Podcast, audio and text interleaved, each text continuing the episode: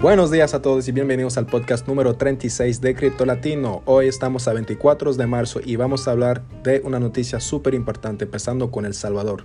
Salvador recordamos que es el primer país en adoptar el Bitcoin como segunda moneda legal y obviamente una de las razones por la cual lo ha hecho es para liberarse de la gran estafa del gran sistema piramidal que representa el dólar americano.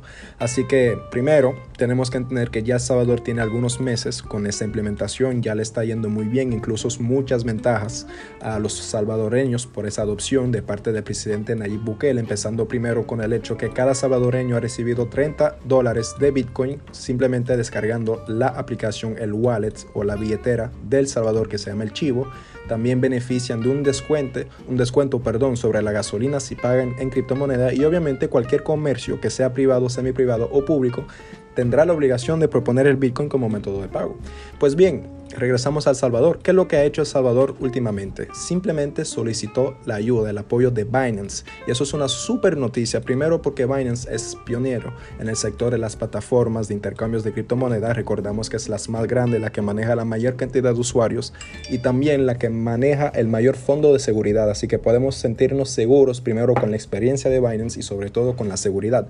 ¿Y por qué ha solicitado El Salvador expertise de Binance y más bien de su dueño, del propietario que llama ZAO, es simplemente para acelerar el proceso de adopción del Bitcoin y obviamente tiene que ver quizás con material pedagógico o quizás herramientas financieras o cualquier acompañamiento que permitiera a los salvadoreños de beneficiar de lo más pronto posible de la adopción de las criptomonedas, porque a pesar de que algunos ya lo tienen, quizás no saben ni cómo usarlo ni cómo beneficiarlo.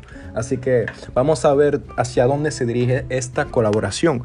Em, tenemos que precisar que no tiene nada que ver con el hecho que van a también solicitar, bueno, han solicitado, perdón, ya el apoyo eh, de otra plataforma que es Bitfinex para simplemente crear lo que llamamos bonos de obligaciones Bitcoin. Si tenemos que dar otro ejemplo, los Estados Unidos manejan lo que llamamos obligaciones de deudas de euro, eh, de oro, perdón, y lo que está haciendo ahorita El Salvador y el presidente Nayib Bukele es creando el mismo sistema con obligaciones de comprar Bitcoin.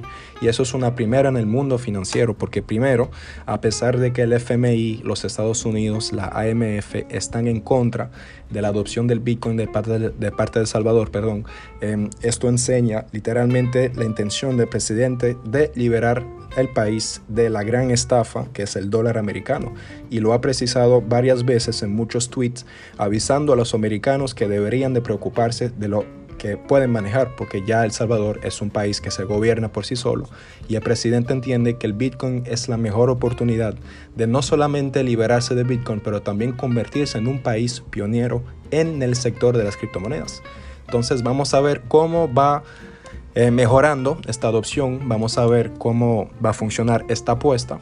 Es bueno mencionar que es una apuesta porque Em, ha invertido más de un billón de dólares, que son los fondos del país del Salvador, y obviamente si el Bitcoin no da los resultados que esperamos, quizás podríamos ver una crisis, una crisis eh, al nivel apocalíptico. ¿Por qué? Porque literalmente em, se ha adueñado del fondo de la Reserva de Oro del Salvador para usarlos en el Bitcoin y si pierden este dinero, pues obviamente van a tener eh, que recuperarlo y de muchas formas, además, además perdón, de las deudas que ya tienen, así que es bueno mencionar que es una apuesta, sin embargo entendemos que es una buena apuesta, incluso que el Nayib Bukele, presidente de El Salvador, eh, tiene muy buena visión.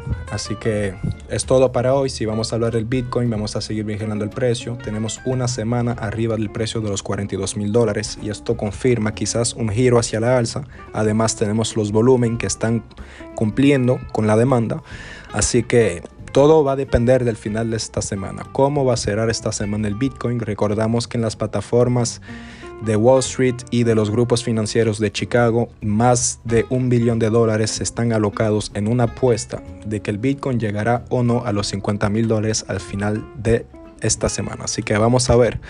Y entiendo que eso se llama un compromiso, inyección de fondos. Muchos, muchos actores financieros están en esta apuesta y por lo tanto podríamos quizás confirmar que esta apuesta se va a cumplir.